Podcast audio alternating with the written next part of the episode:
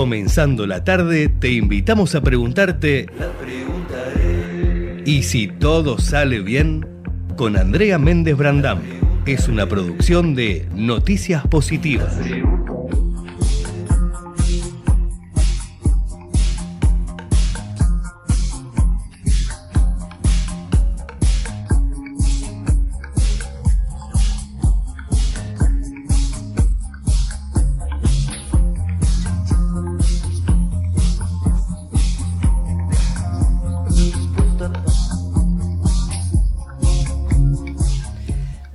Bienvenidos a Ecomedios. Esto es Y si todo sale bien, es una producción de noticias positivas. Yo soy Andrea Méndez Brandam y estoy encantada, como cada jueves, de estar acá para, bueno, para traerles un poquito de sol, porque en algún lado el sol salió, ¿no? Acá no lo estamos viendo. En Buenos Aires, ahora, en este momento, pasados cuatro minutos de las dos de la tarde, no estaríamos viendo el sol, está más bien súper lluvioso, súper gris, con un viento que sopla del sur, un poco fresquito, hay que decirlo, pero acá el ánimo nunca decae, porque bueno, estamos viendo un mundo...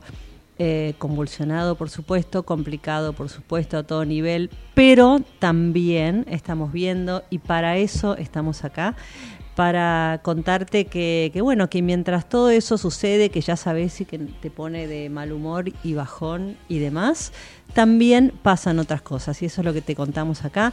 No sé si ya estamos conectados con Jorge Pandini, le vamos a dar la entrada en cualquier momento que nos va a acompañar y se va a sumar. Mientras tanto, te estoy contando que estamos en el 114325 1220 y estamos aquí en Ecomedios. Podés escuchar este programa simplemente poniendo Ecomedios Live en tu YouTube y ahí nos podés ver. Estamos totalmente en vivo y creo que ya se está conectando con nosotros Jorge Pandini. ¿Cómo estás, Pandi?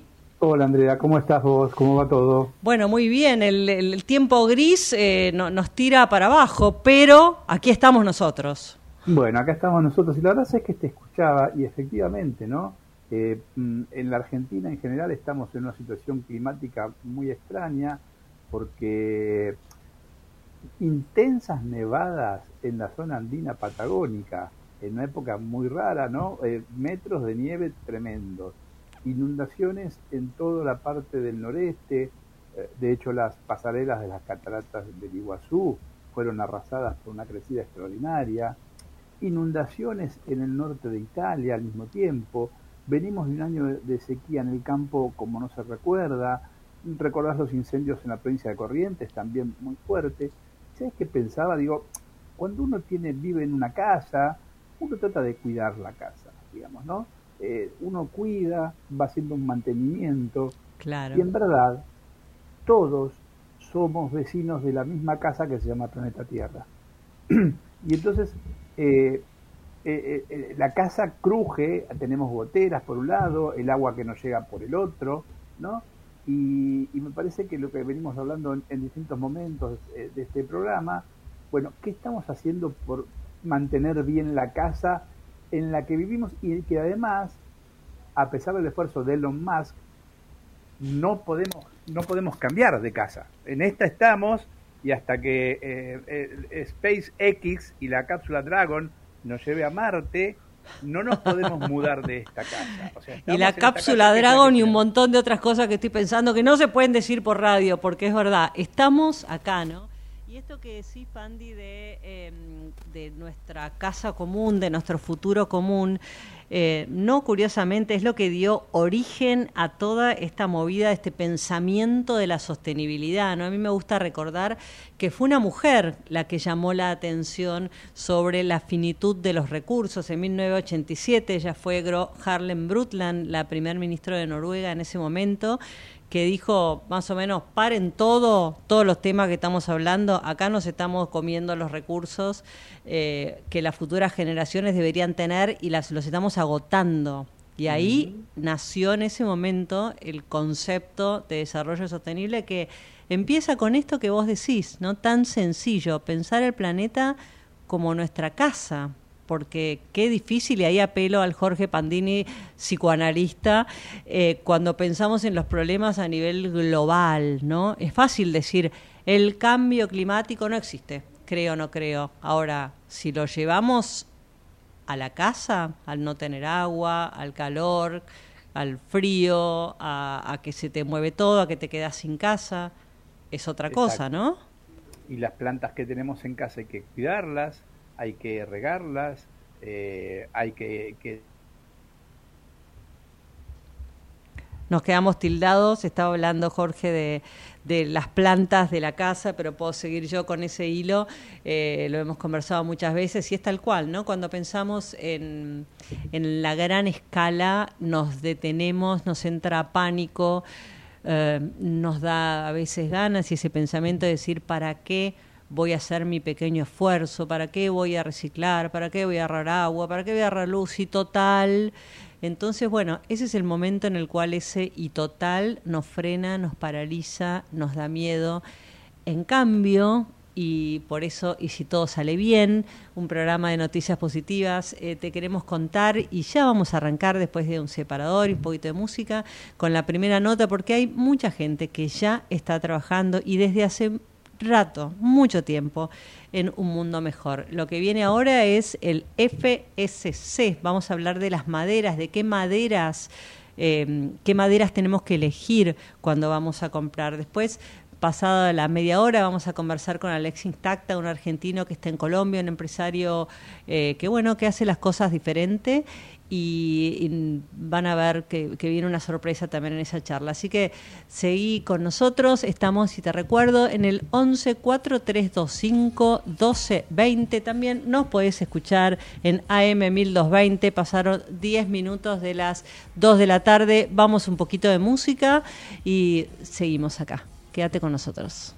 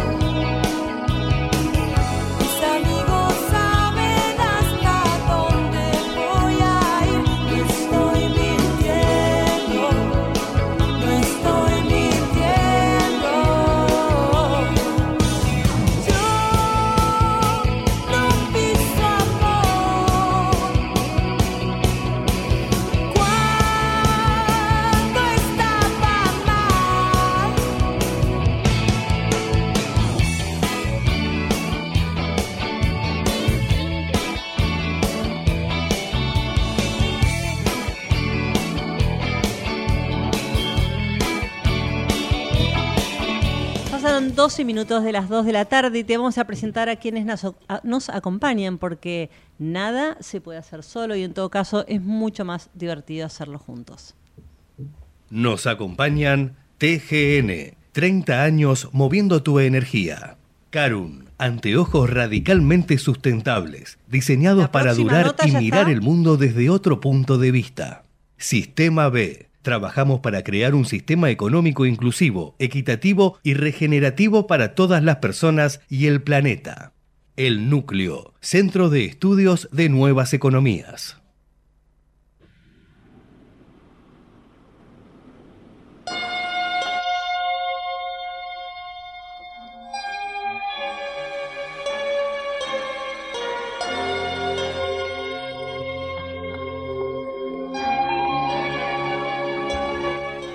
Te contaba al principio del programa que bueno, que hay, hay materiales que nos gusta consumir eh, la madera, a mí me encanta la madera, eh, pero bueno, claro, sabemos que los bosques se agotan, sabemos que hemos como especie dilapidado los bosques.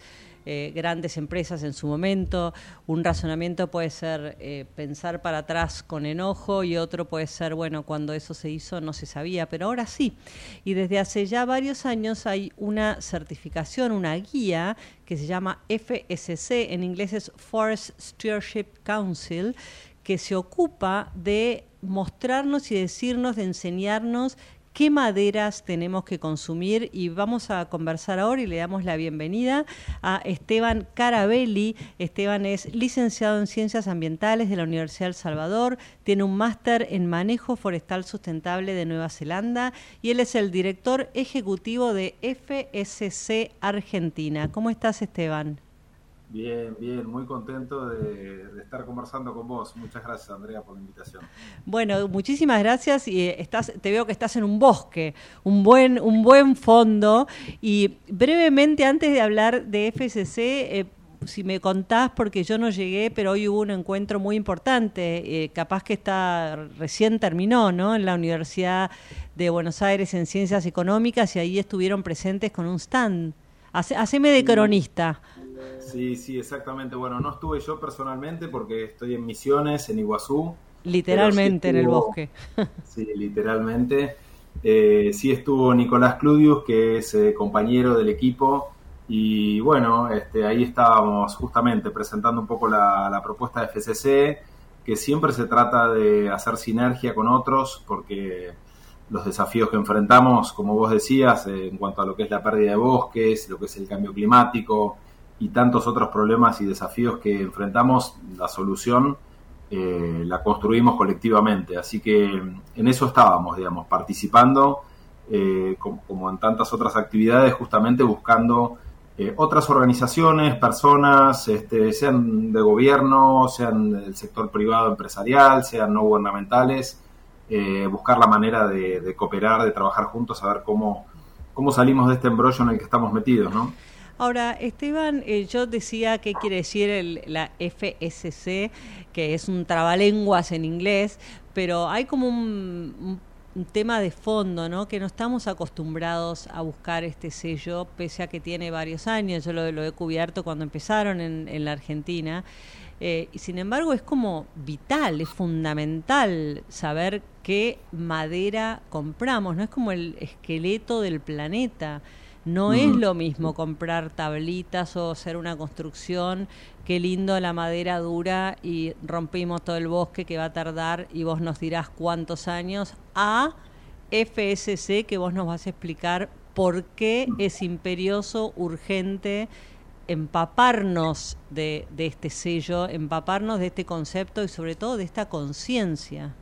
Sí, tal cual, tal cual. Mira, eh, solo para, para tomar dimensión de, del problema en lo que se refiere a bosques nativos y deforestación, eh, Argentina estuvo, por ahí no ahora puntualmente, pero sí en los últimos años estuvimos entre los países que más deforestaban por año en relación a su superficie. Tuvimos años en los que se deforestaban 300.000 hectáreas por año. Ahora estamos deforestando más o menos unas 100, 150 entre las que se hacen, bueno, de manera legal dentro de lo que son la categoría verde de la ley de bosques y, las otras, digamos, que ocurren eh, de manera irregular en zonas no permitidas. Bueno, la verdad que realmente ante un problema enorme, ¿no? Ante un problema enorme.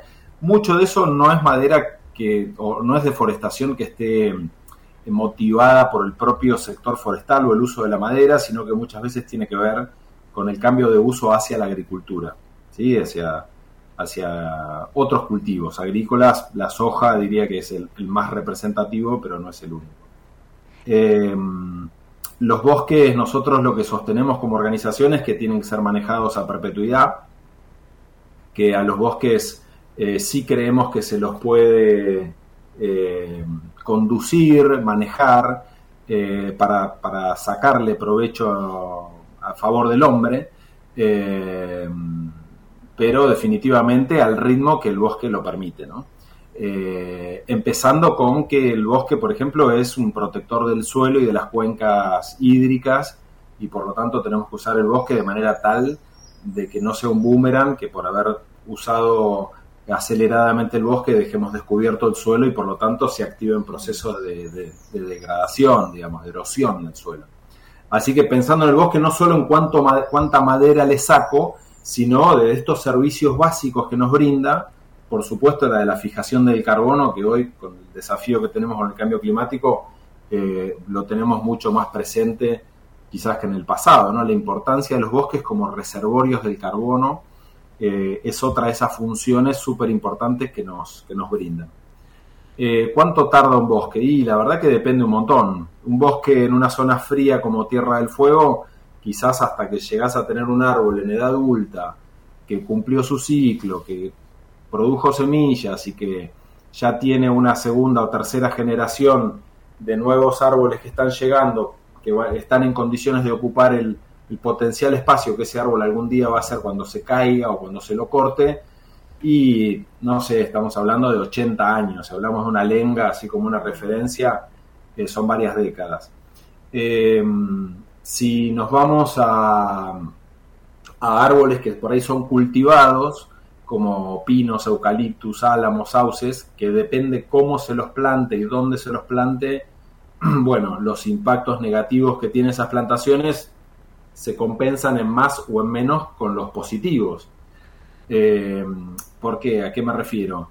Que nosotros somos grandes usuarios del papel, del cartón, como vos decías, de la madera para la construcción, para los muebles, y siendo que los bosques capturan carbono, que son renovables, que pueden cuidar el suelo, etcétera, tener una plantación de rápido crecimiento que nos puede brindar alguno de estos bienes necesarios cotidianamente, eh, si no producen demasiado daño, y la verdad que es una ecuación que vale la pena pensarla. Mm, esto no justifica transformar la selva misionera o, el parque chaqueño en una gran plantación porque los árboles crecen rápido, no, no es esa la lógica, pero para algunos usos tampoco tendría mucho sentido cortar un árbol de 80 años para producir papel, que quizás lo puedo producir con un árbol que, que crece en 10 y, o 15 y de repente me brinda la, misma solución. Entonces, en vez de usar este, 8 o 10 hectáreas de un árbol que crece a, 80 a, tarda 80 años en crecer, quizás con una hectárea que la voy manejando o una superficie que voy manejando, eh, puedo abastecerme esa materia prima. Así que bueno, no hay soluciones que, que resuelvan todas las preguntas ni todos los dilemas, ¿no? Pero acá es donde entra en juego el, el sello FSC y por qué existe, ¿no? Porque vos señalaste varios problemas. Está muy bien, eh, yo puse el, la tilde o el acento en, el, la madera, pero vos lo llevaste a algo mucho más profundo y aparte de, mayor envergadura, ¿no? En cuanto a las hectáreas, por supuesto, que es la sustitución de, los bosques por eh, cultivos como la soja, monocultivos. Pero ¿por qué las personas que nos están escuchando tienen que estar atentos cuando compren algo de madera al sellito FSC que tiene un arbolito? Como, un, mm. como un check y un arbolito y dice FSC. ¿Por qué? ¿Por qué es importante? Ya, es importante porque el bosque o la plantación de donde se sacó la materia prima para ese producto que tiene ese loguito ahí, eh, fue realmente cuidado, no solamente el bosque, no solamente los ríos o los cursos de agua, sino y muy especialmente las personas. Muchas veces pensamos en el, tema ambiental y en la sustentabilidad en torno a la biodiversidad. Y mm, no solamente en Argentina, por ejemplo, el trabajo, el trabajo en negro, como mal lo llamamos, o el trabajo no registrado, genera condiciones realmente, en muchos casos, preocupantes, diría, para las personas que trabajan en esos lugares, porque no solamente pierden el derecho a un sueldo mínimo o el derecho a las vacaciones, eh, a la jubilación, a la obra social, no solamente eso, que ya es un montón, sino que en muchos casos tampoco se les brindan los elementos de protección personal, tampoco se los valora como trabajador y se los capacita, en fin, todo lo que significa el trabajo de calidad, que es algo realmente muy importante, y poder hacer el trabajo de una manera segura, porque cortar un árbol que pesa 500, 800 kilos, 1000 kilos, depende de su tamaño, es una tarea riesgosa, obviamente. Claro.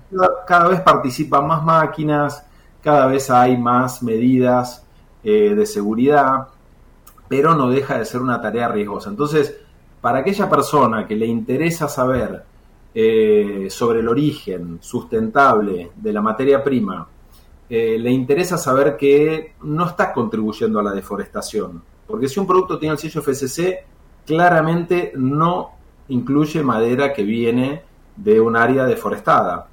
Eh, por las exigencias que tiene el sistema. Es madera criada para un fin comercial, ¿no? De, esto que vos mencionabas, que crece rápido, que se hace control, en un ambiente controlado.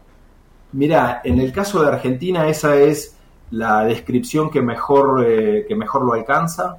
Son bosques de rápido crecimiento. No solamente eh, las plantaciones forman parte de las áreas certificadas, sino que las empresas también están obligadas a tener eh, áreas de conservación. Eh, en el caso de Argentina, por, por cada dos hectáreas de rápido crecimiento hay una hectárea que es de conservación. Así que de las casi 600.000 hectáreas que hay certificadas en el país, 400.000 son de plantaciones y 200.000 son áreas de conservación. Esto equivale a tres veces el Parque Nacional Iguazú, que como soy vecino del parque te lo puedo referenciar rápido es un parque que tiene 65.000 hectáreas. Así que eh, estos son bosques nativos, son pastizales, que es un ambiente muy amenazado en la Argentina, los pastizales, eh, por, el histórico uso que hicimos de ellos para la ganadería o por haberlos transformados en agricultura, más que los bosques incluso, te diría.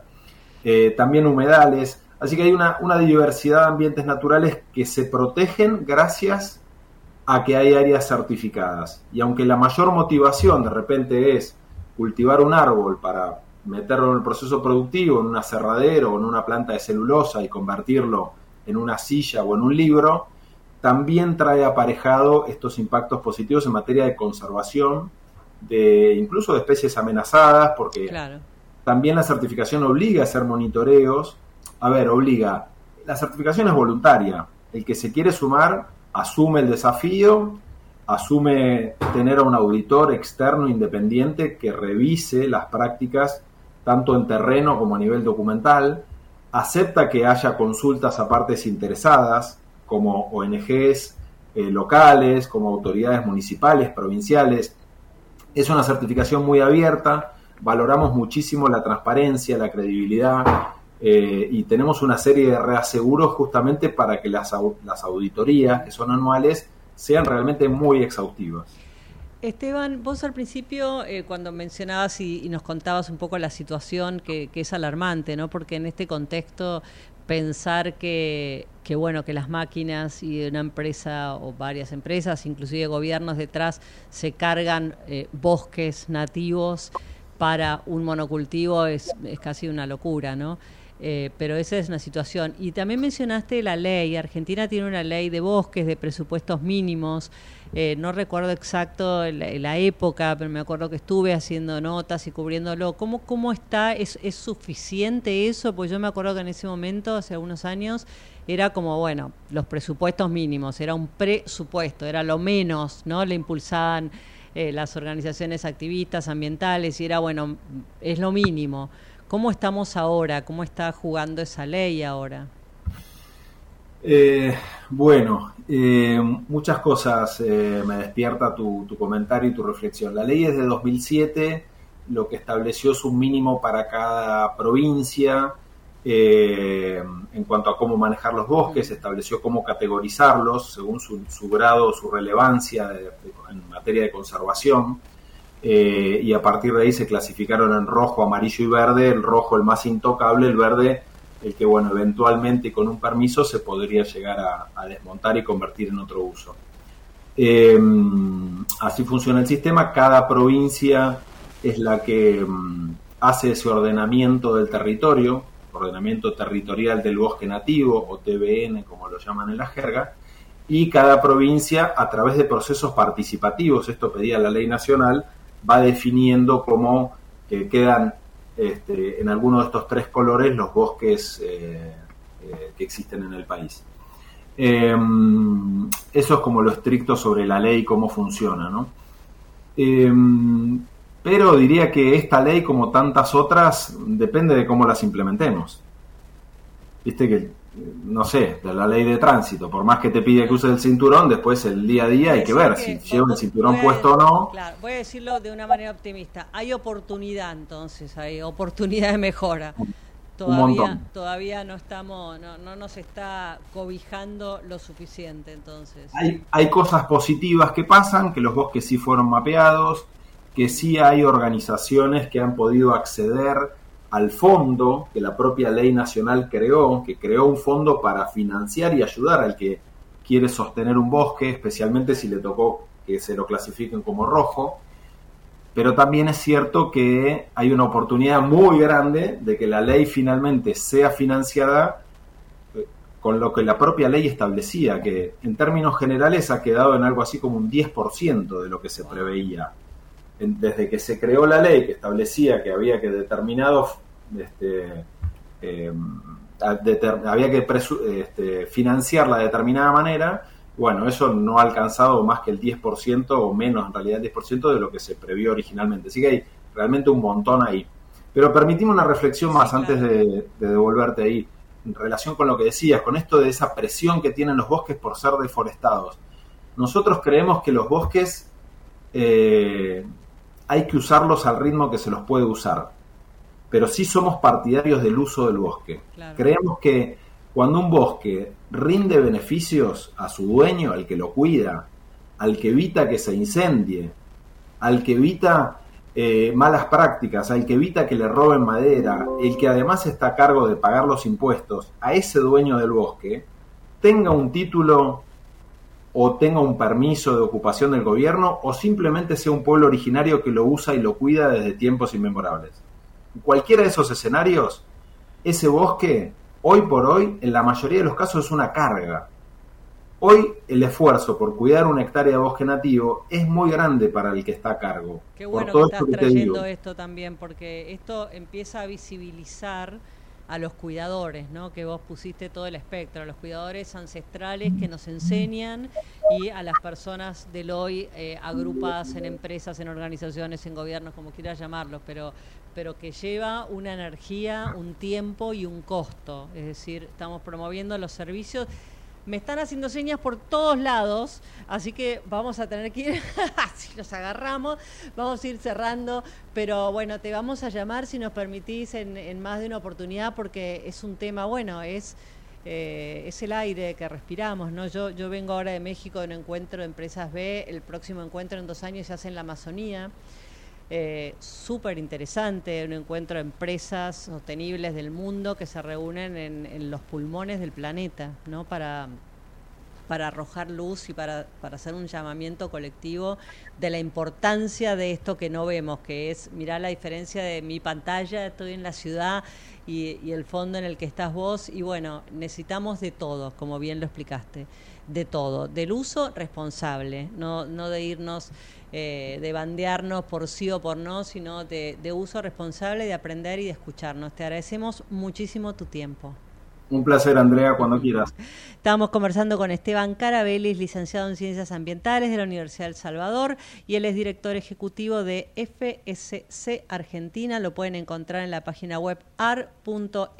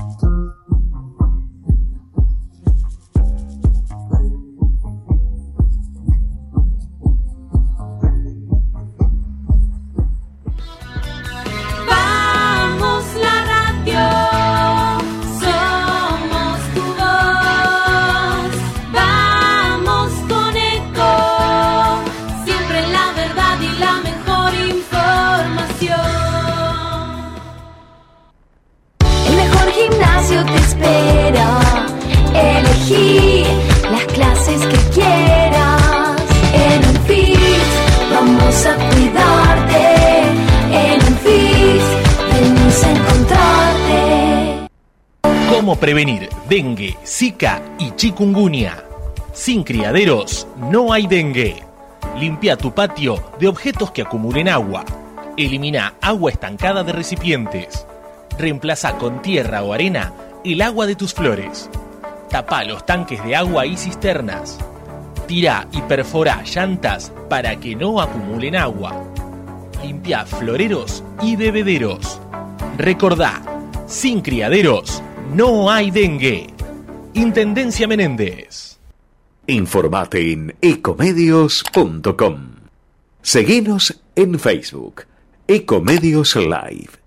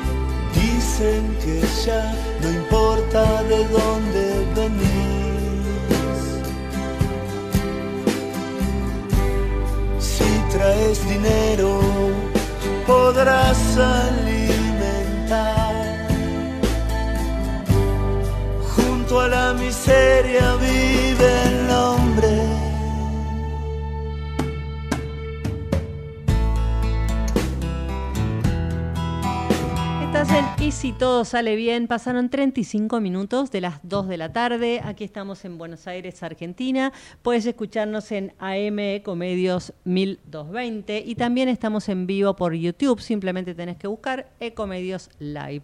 Bueno, estamos ya conectados con Alexis Tacta. Alexis está en los Estados Unidos ahora, creo, él nos va a decir, pero él es un argentino que es presidente y CEO de Landers Household. Landers es una empresa em, que tiene a su cargo una marca muy, muy querida en Colombia. Yo tuve la posibilidad en Medellín de visitar justamente eh, la fábrica que ahora él nos va a contar.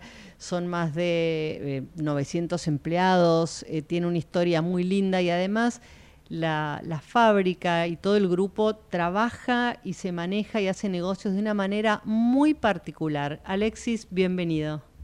Hola Andrea, ¿cómo te va? Qué lindo volver a verte, ¿cómo estás? Pero muy bien, acá te estamos viendo.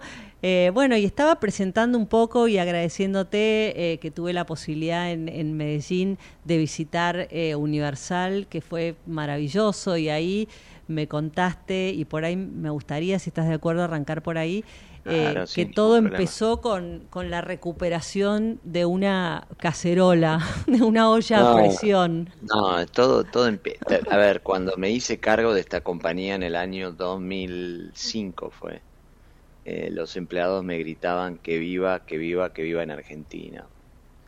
Eh, porque obviamente había que hacer grandes cambios, la compañía estaba al borde del cierre y ese fue el inicio de una transformación que lleva más de 20 años ya. No era una bienvenida súper amorosa, digamos. Que digamos que no. Te mandaron de vuelta.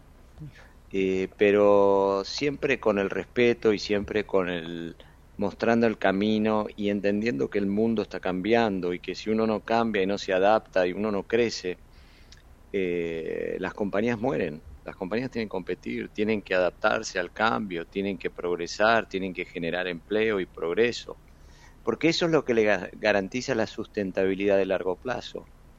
Y garantizar la y hacer que una compañía progrese y crezca depende pura y exclusivamente de su gente.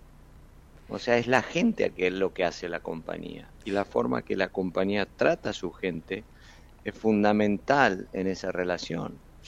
Y, Alexis, ¿cómo, cómo desde ese momento de este argentino, volvete a Argentina, acá estamos en Colombia y, esto es hogar universal y vos no tenés nada que ver, cómo pasó a, y yo decía, pasando por, por esta historia de la cacerola que me encantó, a hacer una empresa que, bueno, lo pueden ver ustedes mismos, hogaruniversal.com, eh, nada, tan, tan amorosa, que pasan tantas cosas, donde los empleados están felices.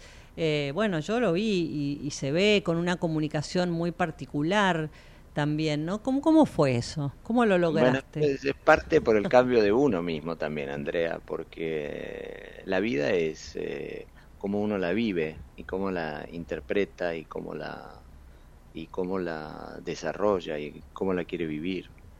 Eh, yo entré sabiendo que me estaban metiendo en un problema muy grande y sabiendo que, que, la situación era muy, muy delicada, ya no había plata, eh, y ahí es cuando uno tiene que ser más creativo, cuando uno está tratando de resolver problemas eh, sin dinero, es, es, tiene que ser mucho más creativo, tiene que ser, a veces es un poco más duro, pero en el proceso y, y, siempre lo recomiendo, está el crecimiento personal de uno enfrentado a realidades, estar dispuesto a salirse de su zona de confort y enfrentarse a una realidad que es un desafío enorme.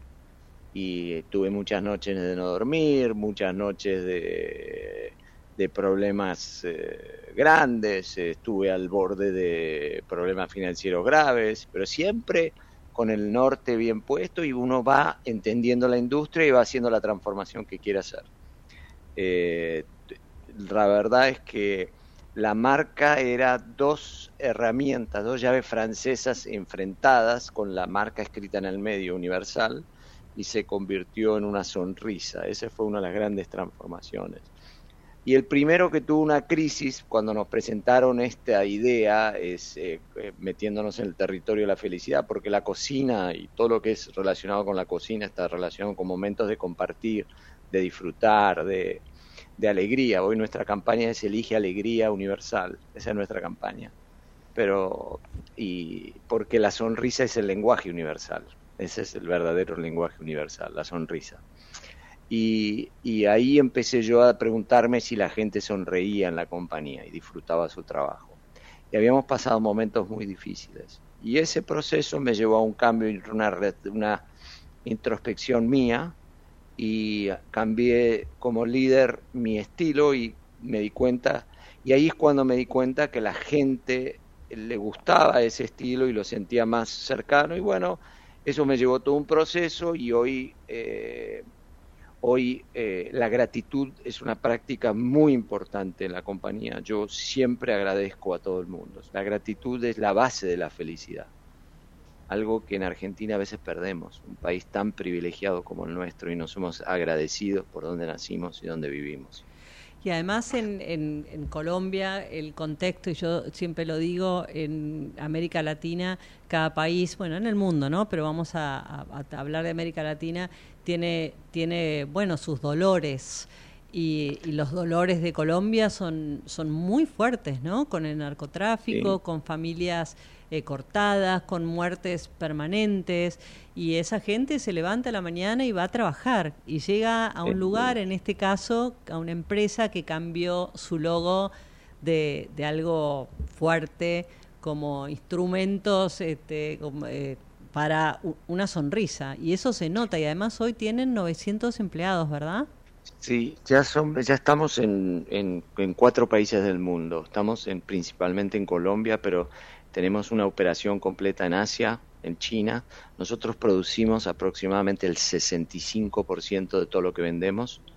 Eh, después tenemos una operación en Estados Unidos porque esta compañía realmente pertenecía a un grupo americano que se llamaba Landers, Ferry and Clark. Y Landers, Ferry and Clark eh, perteneció a J.B. Williams, después a Nabisco, a Philip a Kraft y después a Philip Morris y la operación en Estados Unidos cerró y la operación en la India se vendió y la de Colombia fue la que perduró y en el año hace en la pandemia volvimos a recomprar la marca Universal para productos de cocina en Estados Unidos y hoy ya tenemos la marca en Estados Unidos, eh, la puedes comprar en Amazon, pero estamos mucho más en la zona de la Florida.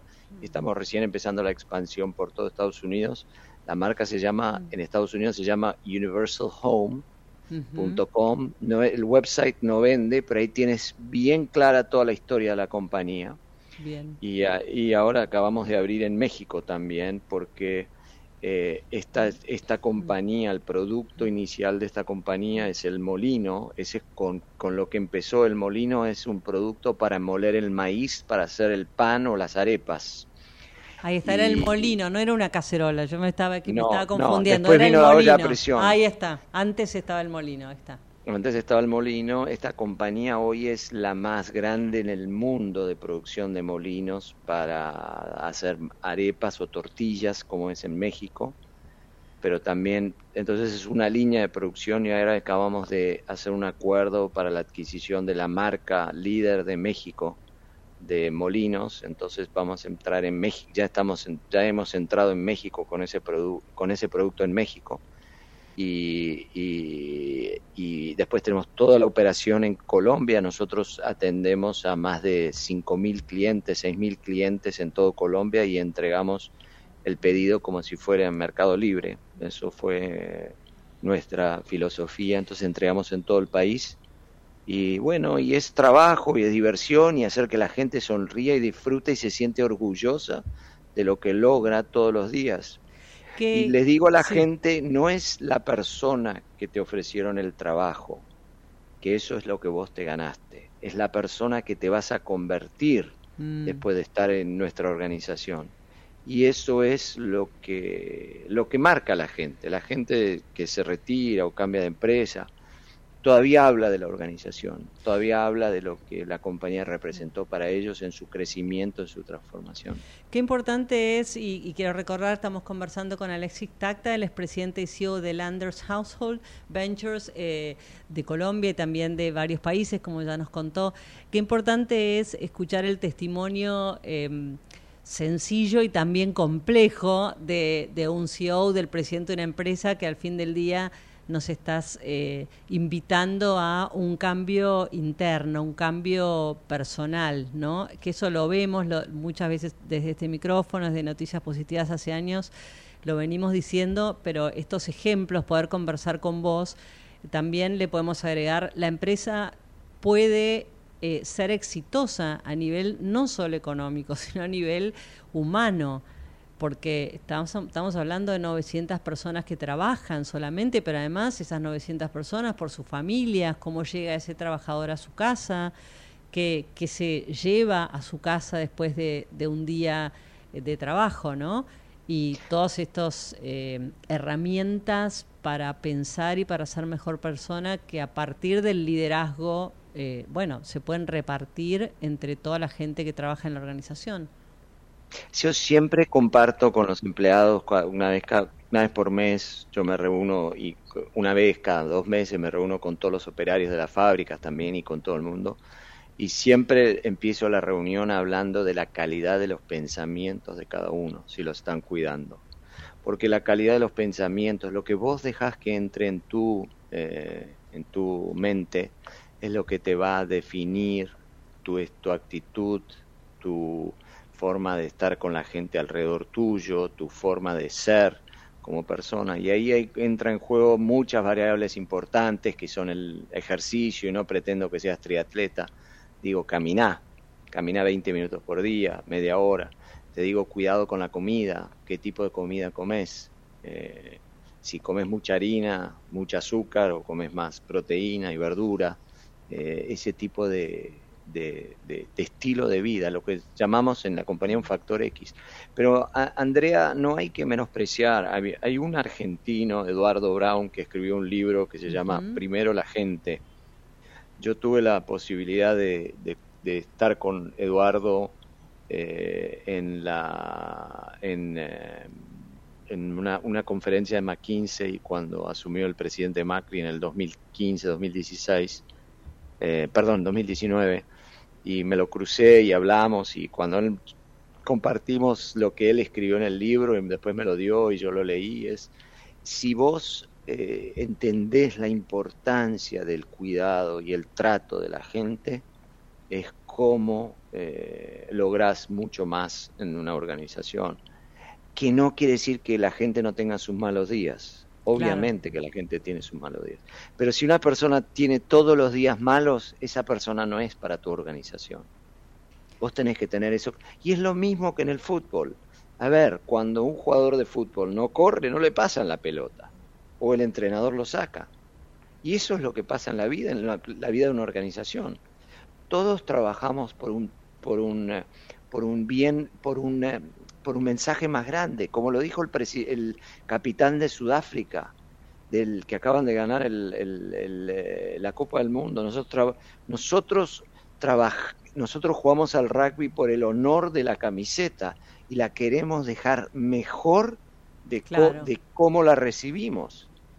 Y eso es, la, eso es la vida. Y si en Argentina o en todos los países del mundo pudiéramos implementar este tipo de, de pensamiento, seríamos, un, seríamos sociedades muy alegres, muy contentas, muy agradecidas, porque al final estamos temporalmente en la vida acá, Andrea, uno nace y uno muere. Es como, Del agradecimiento Te, te, quería hablar, ¿no? ¿Cómo se siente el liderar una empresa exitosa con operaciones en distintas partes del mundo, con 900 empleados en un contexto, en un país muy complejo como es Colombia? Eh, ¿Cómo te sentís vos como líder y esa sería una parte de la pregunta. Y la otra es, ¿cómo te cuidas como cuidador? Porque yo tuve la oportunidad, como dije, de verte liderar.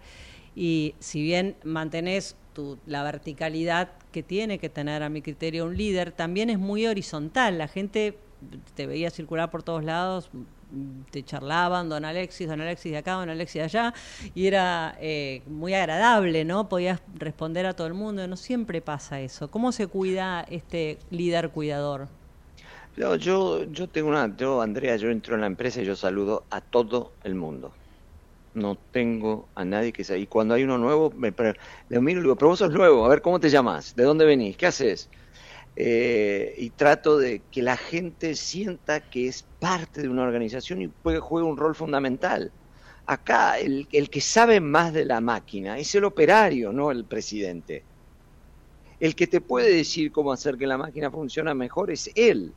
Entonces vos podés establecer esa relación, podés aprender de él. O sea, vos no tenés que sabértelas todas y no tenés que creértelas tampoco, porque si te dan un puesto de presidente no quiere decir que vos, vos no tenés más, tenés más responsabilidad más que privilegios. Sostener la empatía, claro. Más responsabilidad que privilegio, claro. Yo siempre le repito a la gente, yo soy un privilegiado y les agradezco el privilegio porque yo tengo 1800 ojos y 1800 oídos pendientes de mí todos los días, pendientes de lo que yo haga y lo que diga. Entonces siempre le agradezco ese privilegio a todo el mundo y el valor de la vida por sobre todo y del agradecimiento. Y la verdad es que, bueno, muchísimas gracias por compartir esta experiencia. Estamos hablando de, empresas exitosas, me gusta decirlo porque eh, no estamos hablando de eh, un mundo naif, estamos hablando y mostrando gente que hace las cosas de otra manera, lidera de otra manera, con, con muy buenos resultados y además no solo económicos, sino eh, lo más importante, ¿no? a nivel humano. Eh, y esto que vos decís que rescato, cuando la gente está más contenta, se siente valorado, esto que vos dijiste, el que sabe de la máquina es el que está con la máquina todo el día. Eso se pierde de vista muchas veces en las organizaciones y genera un montón de problemas. Cuando uno entiende eso, toda la maquinaria empieza a funcionar a favor. Así que te agradecemos muchísimo esta conversación, Alexis. Andrea, te mando un beso grande. Gracias por tu tiempo y gracias a... No saludé a todos tus oyentes, así que gracias por escucharme. Me olvidé de, de, decirlo. Así que Andrea, muchas gracias y te mando un beso muy grande. Muchísimas gracias. Alexis Tacta con nosotros, CEO y presidente de Landers y de la empresa Hogar Universal de Colombia, contándonos y bueno, cómo se puede tener una empresa exitosa, liderando básicamente con empatía y amor.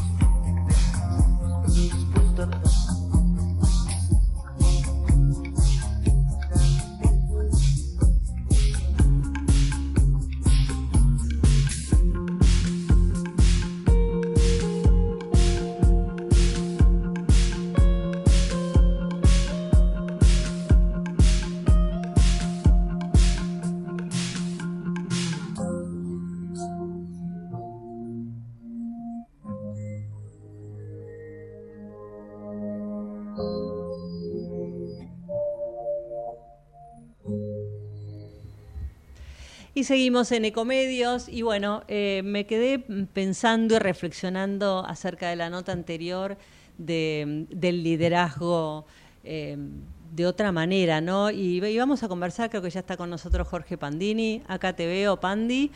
Eh, ¿Habrás escuchado la nota? ¿Pudiste? Sí, muy interesante y la verdad que los dos entrevistados, de los dos, este, bueno, como buen psicólogo fui sacando cositas eh, porque en definitiva hay hilos conductores a pesar de diferentes actividades. Y para volver a cómo empezamos al concepto de la casa, ¿no? Eh, si vos un día me decís, toma, eh, Jorge, te presto mi casa, te doy la llave, yo lo tengo que cuidar. Y en verdad, por más títulos de escrituras que tengamos, somos inquilinos de esta casa llamada planeta. Y no solo somos usuarios, tenemos que asumir que somos cuidadores. Eso fue lo que dijo cuando hablaba Esteban, ¿no? De los cuidadores de los bosques. Y en realidad tenemos que saber que todos somos cuidadores. Si todos cuidamos un poquito el lugar en el que vivimos, es genial. Y de lo que dijo Alexis, eh, eh, que también súper interesante, él dijo, bueno, tuve, hay que ser creativos frente a los desafíos y ser agradecidos. Si yo junto todo eso, ser agradecidos del lugar, de la casa llamada planeta que tenemos, ese agradecimiento nos llevará a ser cuidadores y ser creativos frente al desafío que hoy, como dijiste vos, estamos enfrentando a nivel de, cambio climático y de, de, muchas cuestiones. Así que me, encantó el programa y, y, otra vez, me quedo con este hilo conductor y además lo que fuiste agregando vos, ¿no? Este concepto de cuidar, cuidarnos, cuidarte, es decir, somos todos inquilinos del mismo lugar y lo tenemos que cuidar. ¿Cómo nos cuesta, no? Em, entender eso en, la diaria, se juegan otras emociones, el, cuidado del metro cuadrado de una manera feroz a veces y que no nos deja ver, pero en estos casos, y como vos decís que, que, lo hilaste re bien, mm, nos hablamos de la macro casa del planeta y tuvimos un caso de agrupación de personas en formato empresa con un liderazgo para el bien, ¿no? Porque es un liderazgo, eh, como él decía, a mí me, impresionó eso de, primero cambié yo, porque en su historia empresarial como él lo dijo, y yo también lo conozco, bueno, había tenido otra historia, como todos, una, una evolución. Primero cambié yo, y después acompañé a los demás al punto de cambiar el logo de la empresa. Es, muy lindo, es un universal con una sonrisita, ¿no? Eh, y ya te cambia todo. Mira el detalle, cambiar el logo y traer la alegría y la sonrisa y ese lenguaje. Eh, como lo, vemos a diario, ¿no? No sé si a vos te pasa cuando uno entra a un kiosco, a un negocio, a comprar algo en, en, el día a día, qué distinto es cuando uno entra y te dicen buen día, buenas tardes, hola, ¿qué necesitas? Ya estoy con vos, a cuando uno entra y ni te miran, por ejemplo. Yo, cuando pasa eso, me voy, en general. No, eh, y creer en la magia de las palabras, ¿no? El gracias y el por favor tienen una fuerza mágica. Eh, y, otra vez me, quedo con, lo que dijeron también ellos, ¿no? Este, cuando decía Esteban, bueno, no importa si es el dueño del bosque o es el que lo cuida. Y, esto que, decía Alexis, de él se convirtió en cuidador de su gente y a su vez está formando líderes, porque algún día va a pasar la posta y alguno de esos tantos miles, mil empleados generará su emprendimiento y habrá tomado esto como ejemplo. Entonces creo que es, que, es multiplicador este, Andrea. Y bueno, eh, eh, ojalá haya sido este el granito de arena, no digo la gotita de agua hoy porque agua nos estaría sobrando aquí en Buenos Aires, pero nuestro granito de arena para hoy estos ejemplos y quedarnos pensando en este recreo que propone y si todo sale bien, que bueno, que la verdad es que sí, que a veces salen bien las cosas.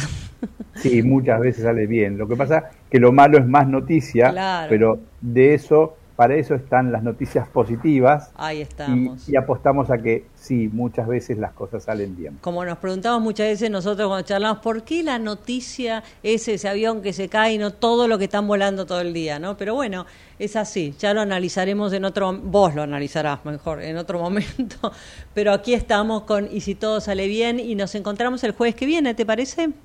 Me parece genial. Los invitamos a todos a seguirnos en Instagram, arroba noticias positivas y también todo esto lo pueden encontrar en noticiaspositivas.org. Jorge Pandini y yo los saludamos. Que tengan una buena semana hasta el jueves que viene. Chao.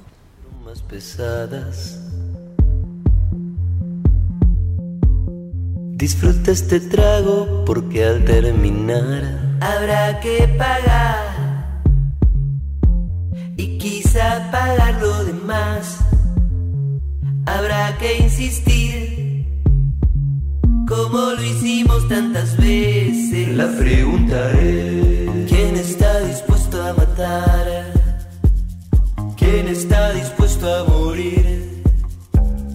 ¿Quién va a defender? La pregunta es,